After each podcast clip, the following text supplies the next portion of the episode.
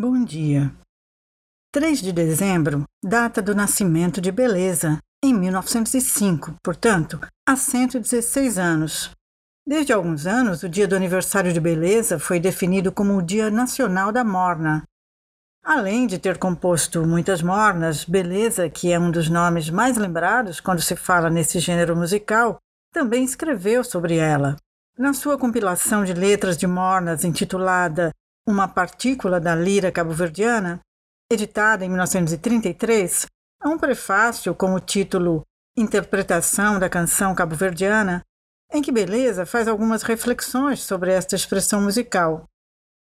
Mas o mais interessante nesse texto é a descrição que ele faz de uma noite na cidade da praia, por volta de 1930, em que ele e um grupo de amigos fazem uma serenata numa madrugada de lua cheia e percorrem as ruas do platô, que naquela época não era chamado assim, pois esta designação vem do período da independência.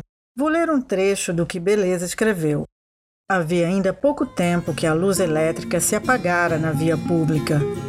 Na cidade da praia, já dormente, reinava um sepulcral silêncio, quebrado apenas por abafados sons de instrumentos a afinar que saíam da casa número 44 da rua Doutor Miguel Bombarda, cuja porta se achava fechada.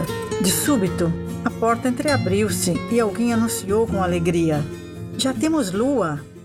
Os músicos saem para a rua, cada um com seu instrumento devidamente afinado, e lentamente seguem em direção a Monte Agarro, em duas filas, continuando com a narração de beleza.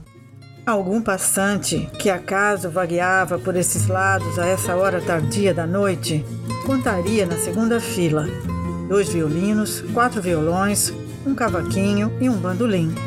A primeira fila, que parecia guarda avançada de um secto, enfiou pela rua Sada Bandeira, levando atrás de si os músicos.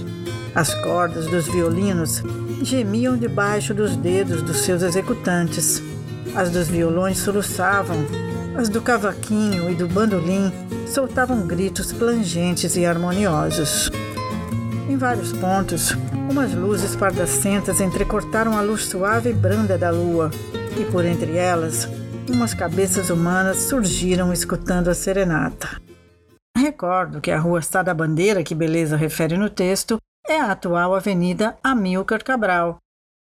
No seu zigue-zaguear madrugada fora, o grupo foi arrastando atrás de si ouvintes curiosos e eles já eram cerca de 30 quando pararam diante do Palácio do Governo, ao som de Resposta de Segredo Kumar, morna da autoria de Beleza. Depois, tocaram o.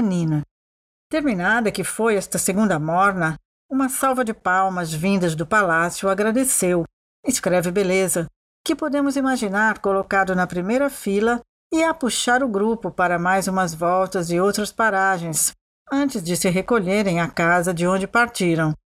No relógio municipal, três badaladas anunciaram as três horas da madrugada.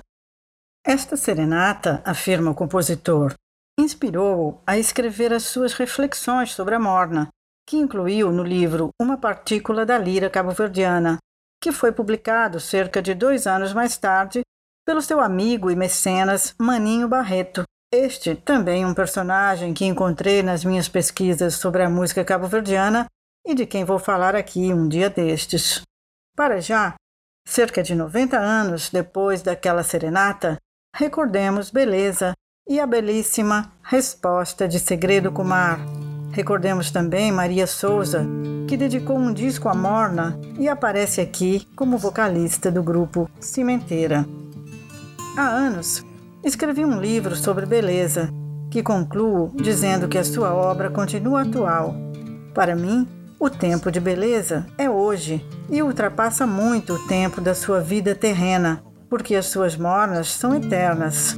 Por causa delas e outras que são patrimônio de Cabo Verde, é que a morna se tornou patrimônio da humanidade.